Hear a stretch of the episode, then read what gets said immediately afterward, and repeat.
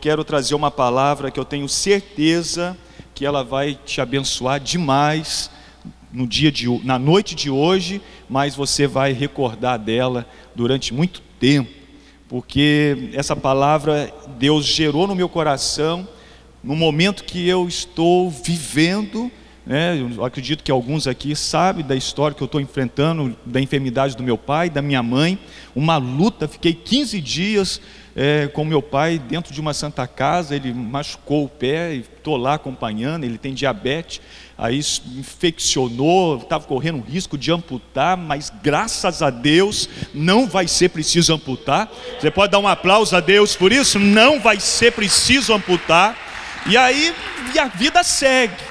E aí no meio desse turbulhão de coisa, vento que vem, sempre nasce no coração um desejo de querer parar, de falar: olha, Deus não está comigo, não, é melhor eu largar esse negócio. Eu cheguei, pedi perdão para Deus, pedi perdão para Deus. Eu estou na nossa igreja, no ministério, eu estou já só em Cruzeiro há oito, indo para oito anos, mais alguns anos em, em em Resende, aí já tem uns 11 anos de ministério, assim, junto com o pastor Paulo, como, como pastor. E aí pedi perdão para Deus, que no meio desse vento eu falei assim: olha aqui, eu acho melhor, eu pedi perdão chorando para Deus, porque não era o que eu queria. Entenda isso daqui. Tem coisas que você não quer, mas devido à situação e às circunstâncias, a tua boca, ela começa a falar, a verbalizar aquilo que está na sua mente, mas não era o que eu queria. Eu cheguei e falei para Deus assim: Senhor, por que o Senhor não me manda de volta para Vox? Eu volto para lá, eu fico lá, eu ganhava legalzinho lá, eu fico lá, não tem problema, mas tira desse tempo que eu estou vivendo. E aí foi aonde Deus gerou essa mensagem. É cedo para desistir. Você pode dizer bem forte comigo assim, ó, é cedo para desistir. É. Talvez você está na internet falando assim: ah, eu vou desistir. Eu vim dizer para você que está na internet e para você que está aqui nessa noite: ainda é muito cedo para você desistir, em nome de Jesus. É cedo demais. E aí eu fui trabalhar. E aonde eu encontrei? Atos capítulo 18, versículo 1. Atos capítulo 18, versículo 1. Não vou ler todo o texto, mas eu quero aqui fazer você sintonizar e se achar comigo naquilo que Deus gerou no meu coração. Atos capítulo 18, versículo 1 diz assim: Depois disso, Paulo saiu de Atenas e foi para Corinto. Ali encontrou um judeu chamado Áquila, natural do Ponto, que havia chegado recentemente da Itália com Priscila, sua mulher pois Cláudio havia ordenado que todos os judeus saíssem de Roma. Paulo foi vê-los e, uma vez que tinha a mesma profissão, ficou morando e trabalhando com eles, pois eram fabricantes de tendas. Todos os sábados ele debatia na sinagoga e convencia os judeus e gregos. Depois que Silas e Timóteo chegaram da Macedônia, Paulo se dedicou exclusivamente à pregação, testemunhando aos judeus que Jesus era o Cristo. Opondo-se eles e lançando maldições, Paulo sacudiu a roupa e lhe disse: Caia sobre a cabeça de vocês o seu próprio sangue estou livre da minha responsabilidade. De agora em diante irei para os gentios. Então Paulo saiu da sinagoga e foi para a casa de Tício justo, que era temente a Deus e que morava ao lado da sinagoga. Crispo, chefe da sinagoga, creu no Senhor ele e toda a sua casa, e dos coríntios que o ouviam. Muitos criam e eram batizados. Aqui eu termino o versículo. Certa noite, talvez essa seja a sua certa noite que vai que eu vou ler aqui.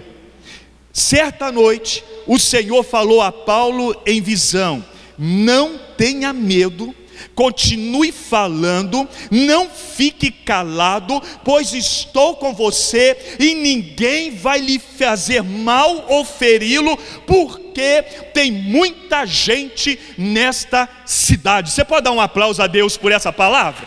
Essa palavra ela é muito poderosa. Essa palavra aqui, nós vamos aqui descobrir coisas nela que na hora do tempo difícil, num certo momento, numa certa noite, é quando Deus se revela a uma visão ou através de um sonho para te mostrar ou para te alinhar que ele continua sendo o Senhor, mesmo que o barco ou o vento esteja balançando para tudo que é lado. Ele continua, e eu, quando eu comecei a ler esse texto, amado, eu falei: meu pai, me perdoa, agora você vai entender o pecado do perdão que eu pedi a Deus. Porque na hora da tempestade, na hora da crise, Senhor, faz eu voltar. Sabe o que eu lembrei? Querendo voltar para onde? Para o Egito. Voltar lá atrás. Me fez lembrar das, dos bandejão que eu comia. Me fez lembrar do ônibus que eu tinha que pegar, estava agora há pouco falando com o pastor André, do ônibus que eu tinha que pegar num ponto em Cruzeiro para ir para Resende, 4 horas da manhã, e chegar em casa às 18 horas da tarde, às 18h40 da tarde. Ele me fez lembrar, achar que aquele tempo era melhor, e aonde Deus falou para mim assim: você fica tranquilo, continue fazendo o que eu chamei você para fazer porque eu ainda tenho cuidado e vou continuar cuidando de você. Eu estava dentro do hospital quando Deus começou a trabalhar essa mensagem no meu coração. Era três horas da manhã, irmão. Deus fala comigo, é muito de madrugada. Eu falei para ele parar com isso e começar a falar comigo pelo menos umas nove horas, dez horas. Mas sempre é três horas da manhã, duas. Pelo amor de Deus, eu não sei o que é isso. Eu falei, pai, no nome de Jesus, dá um tempinho, deixa eu dormir. Depois, nove horas, o senhor me acorda para um café e a gente conversa. Não, é três horas. Deu um vento em Cruzeiro esses dias que o prédio parecia que ia cair. Levantei com medo. Medo, a palavra é essa, medo. Cada vento, sabe aquele vento que sopra?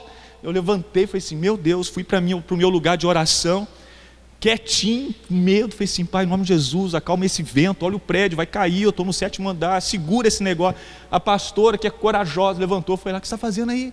Falei, eu estou orando, olha o vento que está aí, olha o perigo.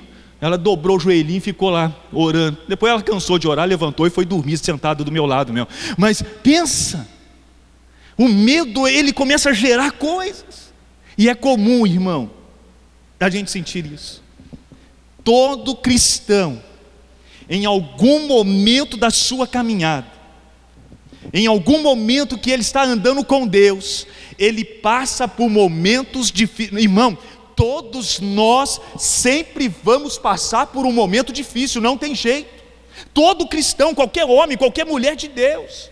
Mas também é comum pessoas chegarem no meio de uma jornada, no meio de um trabalho, no meio de um casamento e desistir de falar assim: ah, eu não quero mais. Eu li uma ilustração em que o, senhor está tirando a neve da porta da sua casa, e vem dois garotos e fala para ele assim: o senhor não quer que a gente limpa para o senhor aqui não? Ele vira para os garotos e fala assim: ah, mas vocês não estão enxergando que eu já estou mais do que da metade limpando isso?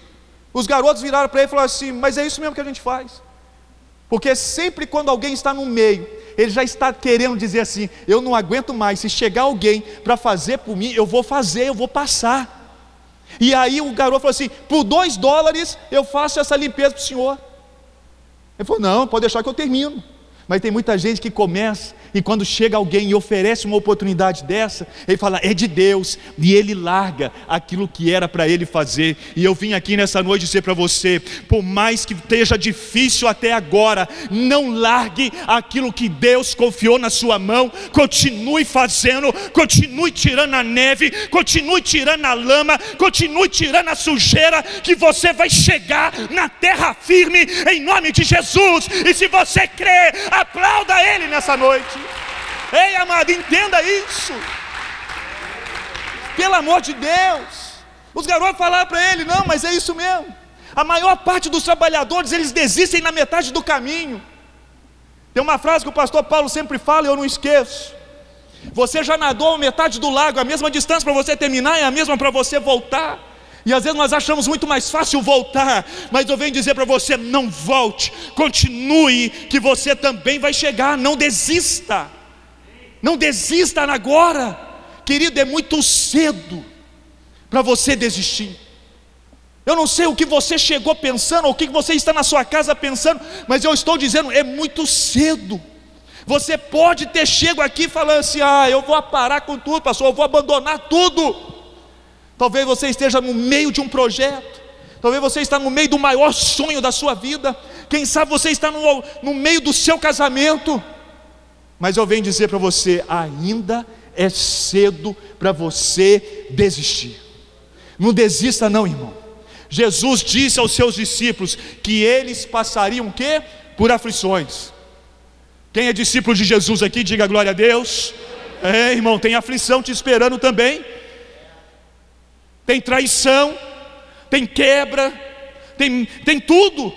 Pode passar por esses momentos. Diz também que o caminho de Deus, olha aqui, não é o caminho do homem, não é o caminho do homem que eu estou dizendo. Diz que o caminho de Deus, o caminho que nos leva aos céus, o caminho que nos dá o direito de vida eterna, é um caminho apertado e estreito. Você acha que é fácil ganhar o céu? Vindo num culto só de quinta-feira? Ou vindo num culto só de domingo? Não, irmão. Para ganhar o céu é encarar o caminho apertado, é encarar o caminho estreito, é até para servir a Deus. É um caminho cheio de desafios. Servir a Deus é um caminho cheio de obstáculos, como mostra a palavra dele. Mas nós não podemos desistir, nós não podemos parar diante de um obstáculo. Os evangelhos, os evangelhos, mostram que seremos perseguidos, sabe por quê? Por causa da nossa fé em Jesus Cristo. 2 Timóteo capítulo 3, versículo 12. Tem como colocar? Não, né? Segundo, põe, coloca aqui para mim. 2 Timóteo capítulo 3, versículo de número 12. Olha o que diz a palavra de Deus aqui, ó. De fato, todos os que desejam viver piedosamente em Cristo Jesus serão perseguidos. Irmão, até para usar de misericórdia nós vamos ser perseguidos. Até quando nós fazemos o bem a alguém, nós vamos ser perseguidos. Até quando você pega e está lá na, no sinal, alguém para ali, você dá ali umas moedas para a pessoa ali, o carro que está atrás fala assim: miserável de crente, por que, que não deu mais para ele? É assim, ué. As pessoas olham, mas acham que não, não, estou fazendo bem, não, irmão. Mesmo fazendo bem, nós seremos perseguidos, mas a palavra de Deus diz: se você pode fazer o bem, faça, porque aquele que não faz o bem comete pecado. A palavra de Deus é muito séria.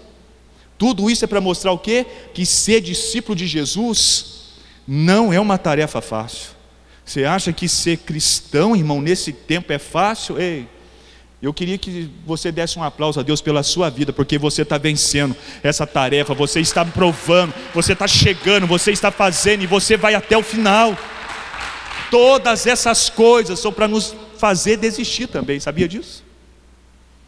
Você sabia que todas essas coisas que nós enfrentamos é para nos fazer desistir? Pastor, mas como assim? Tem um texto que Jesus ele manda os discípulos atravessarem o, mar para chegar até uma cidade, aonde tinha um homem possesso, um gadareno, e durante aquela travessia levanta um grande vento, uma grande tempestade. Para quê? Para impedir daqueles homens chegar até aquele lugar. E eu comecei a ler um livro que fala sobre o gadareno. E eu fui ler nesse livro e ele fala que o diabo ele era tão sujo que ele não queria o corpo daquele homem. Porque quando Jesus fala assim, para sair os demônios, aquela legião, a legião pega e entra nos porcos, você sabe disso, e pula no penhasco. Só que antes, eles dizem assim: Senhor, nós vamos sair desse homem aqui, mas não nos tira deste lugar. O diabo é doido para tirar pessoas do lugar que elas estão. Sabe por quê? Porque no lugar que você está, você está determinando o território para ser usado por Deus, para alcançar pessoas. Aí o diabo ele sabe que se ele tirar você do lugar que você se encontra, é uma pessoa a menos que vai ser salva, é uma pessoa a menos que vai ouvir o evangelho, é uma pessoa a menos que vai poder ter um encontro verdadeiro com Cristo. Então ele luta para tirar tirar você do lugar, mas ele não quer sair do lugar aonde ele está, porque aquele território já foi dominado. Então Satanás ele sempre faz coisa, o vento promove, Deus também promove algumas tempestades para nos ajustar a alguns princípios, mas todas as vezes que chega uma situação assim, é para nos fazer desistir do caminho de Deus. Todos os dias, todos os dias, milhares de pessoas que andam com Jesus, sabe o que eles fazem? Jogam a toalha. Milhares de pessoas, porque são milhares de pessoas que entregam a vida para Jesus. Você mesmo agora, você está lembrando de alguém que poderia estar sentado do seu lado, mas já jogou a toalha mas você não vai jogar, porque por mais que você esteja passando por um momento difícil, ainda é muito cedo. Eu e você só vamos poder jogar a toalha, sabe quando? Quando nós chegar diante dele e falar assim: Senhor, pelo amor de Deus, não foi fácil chegar, mas nós chegamos até aqui em nome de Jesus. Não vai ser fácil, mas nós vamos chegar lá, irmão. Vamos combater o bom combate, vamos acabar com a nossa caída, mas vamos guardar a nossa fé. Não tem jeito. Todos os dias, milhares de pessoas se você que está aí já pensou em desistir, ou já até desistiu de andar com Jesus, ou está pensando em desistir, você que está nos acompanhando aí, a ordem hoje é: não desista de andar nos caminhos de Deus. Irmãos, desistir de algumas coisas você não é impedido, você pode até desistir, mas desistir de andar no caminho de Deus, não, nós não temos esse direito. Nós não podemos olhar para trás. Deus não tem prazer na vida daqueles que olham atrás. Ainda que você esteja passando por lutas, é muito cedo para você desistir. É muito cedo para você parar. Não faça isso. E esse texto, Atos 18, começa aqui com o encontro de Paulo com os seus colegas de trabalho, lá na confecção de rede, Áquila e Priscila, sua mulher. Trabalhava produzindo rede e ainda evangelizava nas oportunidades. Sabe o que Paulo está nos ensinando aqui? Que dá para você trabalhar, seu, tem que fazer os seus afazeres, dá para fazer, mas você tem um intervalo? No intervalo, anuncie, prega a palavra, fala do amor de Cristo, aproveita a oportunidade, evangeliza o seu vizinho, evangeliza o seu colega de trabalho, evangeliza a sua amiga do prédio, evangeliza no ponto de ônibus, evangeliza. No horário de almoço, ao invés de ficar lá fazendo TikTok, né? Eu gosto de fazer uns TikTok de vez em quando, ao invés de ficar lá fazendo uns TikTok, vou gastar tempo evangelizando. Eu não sei, é, falei que eu gosto de fazer o TikTok. Ah, vai lá, a evangeliza. Paulo nunca desvalorizou o trabalho, pelo contrário. Porque tem muita gente que ele acha que para pregar o evangelho ele não precisa trabalhar. Paulo está dizendo assim: ei, não desvaloriza o trabalho, não. Ele nunca desvalorizou o trabalho, pelo contrário. Muitas das vezes ele se esforçou, porque ele não queria ser peso. Ele ainda está evangelizando os judeus ali, estava falando pesadinho da palavra de Deus, ensinando a palavra de Deus. Só que tem um detalhe: Paulo incomodava. Essa palavra incomodava, essa palavra mexeu demais comigo, amado. Será que nós temos incomodado? De uma maneira verdadeira, a ponto de levar, é, de levantar oposição a respeito do Deus que nós servimos, da palavra que nós pregamos. Porque Paulo ele incomodava e aí porque levantou até oposição. Ainda, e a oposição ficou ainda mais incomodada, porque com a chegada de Silas e Timóteo, agora Paulo ele se dedica integralmente ao evangelho. Aí a turma que não gostava dele falou assim: agora então lascar, porque o cara agora, antes ele falava só no horário de almoço dele, agora ele tem o dia inteiro para falar desse Cristo aí. Então a oposição se levantou. Ei, quanto mais abençoado você for, quem quer ser abençoado, diga glória a Deus. quanto mais abençoado você for, mais oposição também vai se levantar contra a sua vida. Tem jeito. Quer ser abençoado? Quero, pastor. Ai, pastor, estou doido para comprar uma casa nova. Glória a Deus. Pastor, estou doido para trocar meu carro. Maravilha. Não tem nada de errado. Mas prepare. A oposição vai se levantar. Alguém vai falar, começar a falar contra. Só que aqui a oposição não é porque Paulo estava possuindo coisas, é porque Paulo pregava o Evangelho. Olha aqui, eu tenho uma palavra para você nessa noite. Se a oposição se levantar contra a sua vida, Deus também vai se levantar em seu favor, em nome de Jesus. Como assim, pastor? Paulo, irmão, ele mostra isso. Ele foi confortado pelo que lhe, quando o Senhor lhe apareceu em uma visão. Paulo foi confortado quando o Senhor lhe pareceu através de uma visão. E a visão dizia a ele para perseverar e continuar a pregar. Fales e não te cales. Eu não sei o que você estava pensando em parar, deixando de fazer, mas Deus nessa noite está falando assim: ó, não pare. Se você estava pensando de parar de falar do amor de Deus, fale e não te cales, não tenha medo da oposição, fale levante a sua voz, não desista. Ei, Deus estava dizendo a Paulo: meu filho, ainda é muito cedo para parar, continue fazendo o que eu te mandei, mesmo que tenha oposição, não pare. Existem pessoas aqui pensando em parar, mas Deus está falando assim: não chegou o seu tempo de parar. Essa oposição, esse momento é só para te treinar, porque o melhor ainda está para acontecer na tua vida, em nome de Jesus. Ei, amado.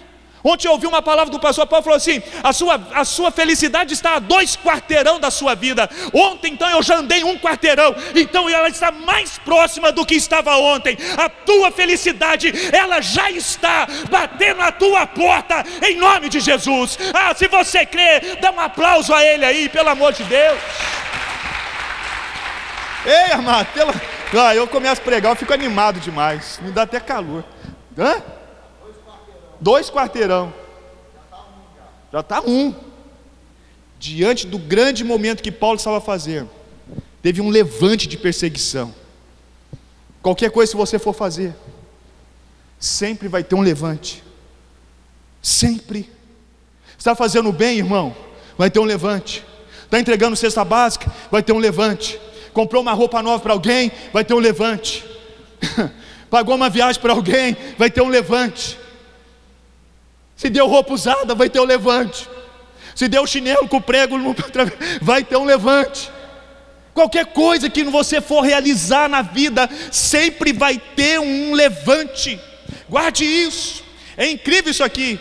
Quem se dedica ao trabalho de Deus, quem se dedica à obra do Senhor, jamais vai ficar sem uma forte oposição. Você se pôs a dedicar ao Evangelho? Você se pôs a dedicar lá no seu trabalho, falar do amor de Deus? Te prepare, vai ter uma forte oposição. Te digo mais: sempre que você se destacar em alguma coisa, sempre que você se destacar em uma área da sua vida, sempre vai se levantar uma oposição seja na igreja, seja no seu trabalho, seja na sua casa, seja no meio da sua família, seja na, na empresa, ou seja na sua empresa, ou seja na, no seu segmento, sempre que você se destacar em alguma coisa, sempre vai levantar, sempre vai ter alguém, pelo menos é isso que eu aprendo aqui em Atos. Que todas as vezes que Paulo estava quietinho, nunca deu nada, mas como ele falava e como ele trabalhava, teve levante.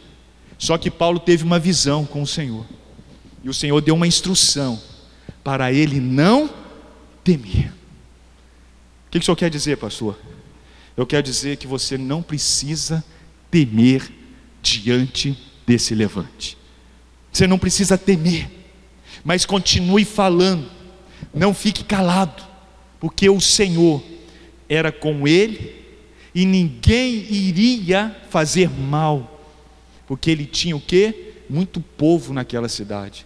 Irmão, Deus alegrou tanto meu coração com essa palavra. Foi a visão para o Paulo, mas também foi uma, uma palavra assim para o meu coração, para ficar tranquilo. E quando eu vinha para cá, lembrando dessa mensagem, a mesma palavra que veio para o meu coração, pastor, também é para o coração do Senhor. E existe muita gente em Cruzeiro, existe muita gente em São José, existe muita gente em Jacareí, existe muita gente nesse vale. Então, não tenha medo. Se alguém te deixar, dez levantarão, e Deus vai te abençoar nessa terra, em nome de Jesus. Tem muita gente. Olha aqui, Deus falou, não foi eu que estou falando, amado, foi Deus que falou numa visão para Paulo. Paulo, continue falando, porque aqueles que não querem ouvir a tua voz, você vai lá sacudir, lava suas mãos, diz que você não tem compromisso com eles, você não tem responsabilidade com aqueles que não querem te ouvir, mas tem muitos que ainda vão ouvir a tua voz. Tem muito. Pensa. Estou vendo aqui um irmão nosso aqui, o Alexandre ali. Imagina se ele entra numa crise de ver um saiu do, emprego, do mercado dele e foi para o outro comprar lá. Ele fala, ah, já... Aí Deus vai falar para assim, Alexandre, não entra nessa crise, porque ainda existe milhares e milhares de pessoas que vão gastar é no teu mercado. Pronto. Ah, Senhor, obrigado, amém. Acabou. Irmão, uma palavra de conforto vindo do céu você pode estar no maior tempestade da sua vida. Você deita e logo pega no sono, porque o Senhor te faz repousar em segurança. Não importa. Amados, está claro para mim nessa noite. Não tenha medo. Não pare de fazer Continue pregando, Eliezer. Continue pregando, apóstolo Paulo. Continue pregando, igreja. Não fiquem calados. Não se preocupe se alguém te deixar. Se chegar uma empresa do seu segmento, virá concorrente. Se chegar na empresa, outra pessoa que vai desenvolver o que você está desenvolvendo, fica tranquilo o Senhor será com você, ninguém vai te fazer mal. Ah, abra suas mãos aí, pelo amor de Deus. Eu quero que você receba essa palavra. Ninguém vai te fazer mal. Ninguém vai frustrar os planos de Deus em sua vida, ninguém vai te ferir, podem até tentar, mas vão cair por terra em nome de Jesus, porque maior é o que está em nós do que aquele que está no mundo. Maior é aquele. Jesus falou para Paulo: Paulo, fica tranquilo, fica em paz. A sua pregação em Corinto não seria improdutiva. Essa palavra me amaciou o coração, sabe por quê? Tem coisa que a gente faz e fala assim: parece que eu não fiz nada, parece que não tem valor nenhum. Tudo que eu já fiz, tudo que eu realizei, tudo que eu e você realizarmos nessa terra não será improdutivo, porque nós somos pessoas produtivas e Deus nos marcou para produzirmos, e todos os frutos que nós produzimos, eles vão permanecer em nome de Jesus. Não vai parar. Amada, a palavra de Deus será espalhada. Olha aqui, a palavra de Deus vai ser espalhada como um fogo incontrolável por essa cidade e por essa região, em nome de Jesus, através da minha e da sua vida. Atos 13, Atos 13, versículo 48. Olha aqui, e eu vou passar para três coisas que Deus me ensinou nesse texto. Atos 13, versículo 48, só para você entender esse fogo. Ouvindo isso, os gentios alegraram-se e bendisseram a palavra do Senhor e creram todos os que haviam sido designados para a vida eterna, ou seja, a palavra que sair da sua boca, ela vai ser espalhada como um fogo incontrolável por toda essa cidade e todos vão viver isso daqui, ó, vão viver uma vida eterna com Cristo Jesus. Você vai ter poder nas suas palavras. Você vai falar, a sua palavra vai entrar nos corações. Ainda que as pessoas de Corinto ainda que elas não houvessem crido no Evangelho, muitos delas ainda nem tinham ouvido a pregação de Paulo, mesmo assim, eles já pertenciam ao Senhor. Você tem alguém da sua casa que ainda não é salvo? Quem tem alguém da sua família que não é salvo, levanta a mão. Que não é salvo, abra suas mãos. Abra suas mãos. É uma mensagem profética para a tua vida nessa quinta-feira. Da mesma maneira que foi em Corinto, que aquelas pessoas que não ouviram, eles já pertenciam ao Senhor, assim será essa palavra na tua casa, mesmo que eles ainda não tenham ouvido o apóstolo Paulo da igreja de para sempre de São José, mas o coração deles já pertence ao Senhor Jesus, em nome de Jesus. Você pode dar um aplauso a ele aí, amado. A sua família vai servir ao Senhor nessa terra e nessa igreja. Creia nisso a tua família vai. Por isso que eu quero que você entenda isso. E aí eu aprendi aqui três coisas que Paulo precisou nesse tempo difícil e que Deus vai colocar para você também no seu tempo que você está vivendo, para você não desistir. Primeiro, ele teve pessoas dedicadas para ajudá-lo. Irmão, se você não tiver alguém dedicado ao seu lado, desista. Pessoas dedicadas é que te ajudam. Eu estou numa situação com a minha mãe, com meu pai, que eu já falei. Aí algumas pessoas eles me ligam, mas estão a 250 para um lado e estão mais 250 para o outro lado de quilômetro. Não está do lado. Só uma ligação é muito pouco. O que precisa é estar tá ali, é dar o ombro. Fala assim, sobe aqui, pai, vamos lá. Vem aqui, o senhor está tudo sujo, mas vem cá, deixa eu dar um banho no senhor aqui, vem cá, deixa eu limpar o senhor. Vem, queridos, fazer essa barba aí. Deus vai colocar pessoas dedicadas ao seu lado em nome de Jesus. Pastor, mas e aqueles que não são dedicados? Deus vai removê-los da sua vida também. Irmão, tem coisa, tem coisa que Deus vai deixar, mas tem coisa que Deus vai remover, e tem aquilo que não tem, Deus vai trazer em nome de Jesus. Ei, Deus está preparando, oh Deus, obrigado. Deus está preparando pessoas que vão ser colaboradores dedicados a cumprir com o propósito de Deus na sua vida. Eu quero ser um colaborador dedicado a cumprir o propósito do Senhor. Mas Deus vai se encarregar de levantar pessoas dedicadas para me ajudar a cumprir com o meu propósito também. Aquele que semeia também vai colher. Tem jeito, irmão. Você não é dedicado a ninguém te prepare. Até os que são, Deus vai arrancar da sua vida. Você acha que não? Espera para ver. Até aqueles que são, se você não for, Deus remove da sua vida. Não tem essa.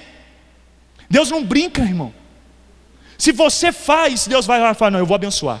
Se você não faz, Deus tira. Olha lá os talentos. Para um Deus deu dois, o outro Deus deu três, o outro deu cinco. Um deu para um. O que, que Deus fez? Já que vocês não produziram nada, me dão aqui. Foi lá e deu para quem que estava produzindo mais. Não fique chateado se alguém enriquecer mais do que você, prosperar mais do que você, crescer muito mais rápido do que você. Eu cheguei nesse ministério, já tinha pastores nessa igreja quando eu cheguei. Já tinham pastores ao lado do apóstolo, já tinha. Eu fui lá, ué, não sou bobo, fui trabalhando, fui semeando, fui cultivando, fui fazendo. Ajudei a lavar o carro dele uma vez, ele nem sabe, mas ajudei a lavar o carro dele uma vez lá no sítio. Não sei, né? Não, o problema era serviço, se era ficar bom era outra coisa. Mano, eu queria ver o senhor me vendo lavar o carro, é só isso. Alguém tem que ver tem que ser produtivo na vida de alguém. Você tem que aproveitar, irmão, dedicar o seu tempo para alguém. Ai, pastor, mas eu queria tanto que Deus levantasse alguém. Mas primeiro Ele levanta você para ser o ajudador de alguém. primeiro Ele levanta. Até o Alexandre aqui, eu já cheguei a entregar panfleto daquele supermercado. Vou até pedir uma indenização. Já? Na época de moleque? Opa! Ah, mas a gente inventa um jeito aí. Era moleque, eu fui lá, falei com o Anderson, irmão dele. Falei assim, aqui, ó, deixa eu trabalhar aí, cara, precisam trabalhar. Ah, quer entregar aí uns panfletos nos bairros? Não, eu entrego. Jogava metade no Paraíba, metade entregava. Aqui é lugar de verdade. Aqui é lugar de verdade.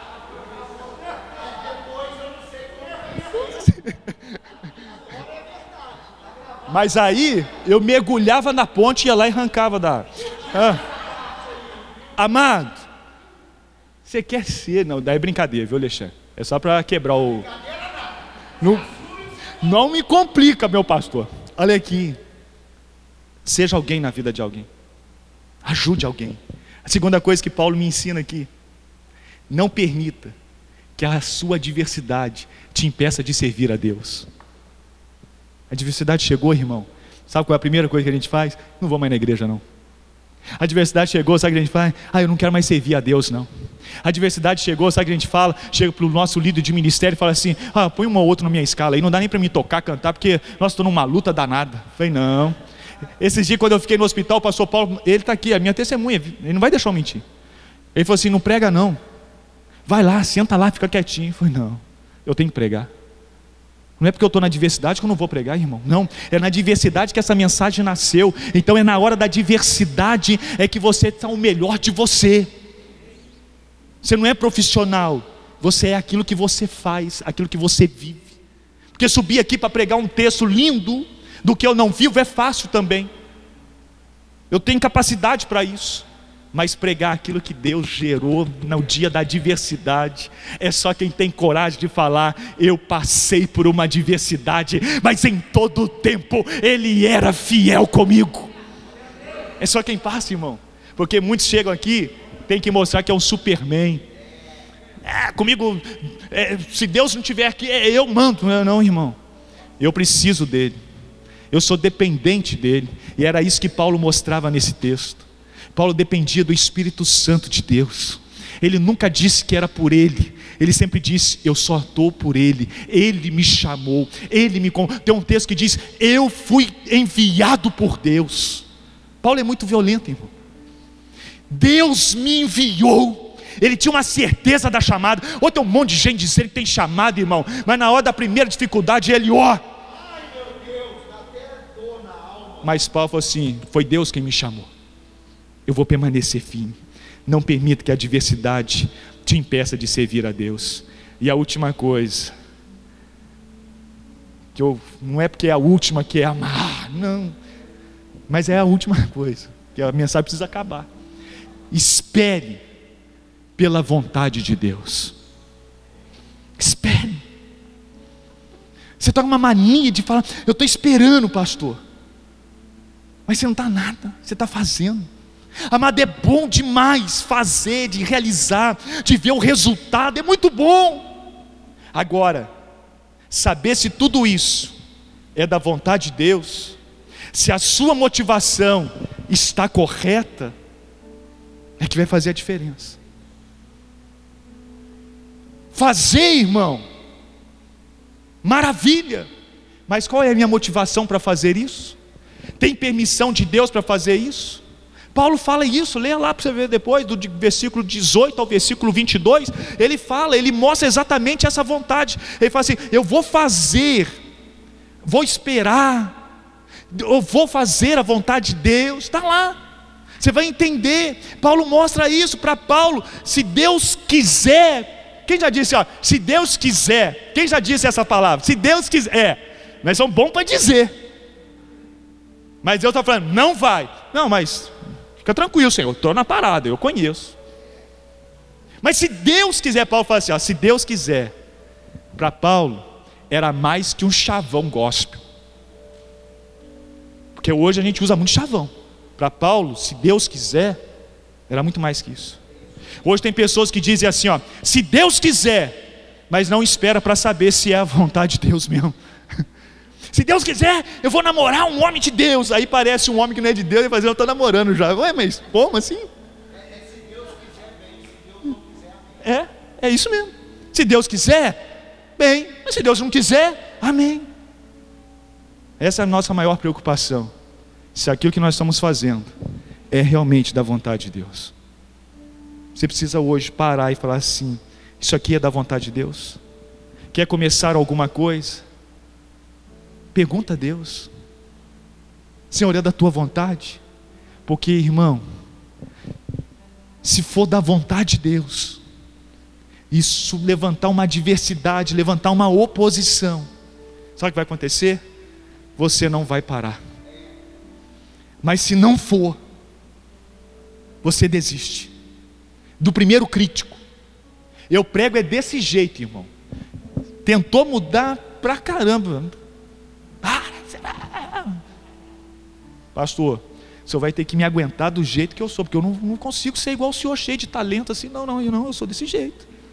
Eu prego é assim. Se eu não der a vida minha aqui, irmão, desse jeito hum, que eu faço, na hora que eu descer esses três degraus aqui, acabou para mim a noite. Eu não me sinto realizado. E não é porque eu estou no altar, não. Se você me viu já fazendo as minhas lives, segunda, quarta e sexta, se você já, já viu, até nas lives, até nas lives eu sou desse jeito. E se você está me acompanhando, faça esse coração subir se você entendeu essa palavra. Irmão, entenda. Mas uma coisa é certa: eu sei que eu estou fazendo a vontade dEle. Eu sei que eu estou no centro da vontade dEle.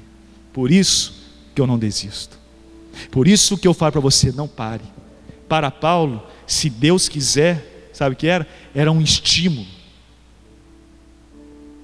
Para isso, para Paulo, era um alimento. Falou, não, se Deus quiser. E era Deus mesmo, irmão.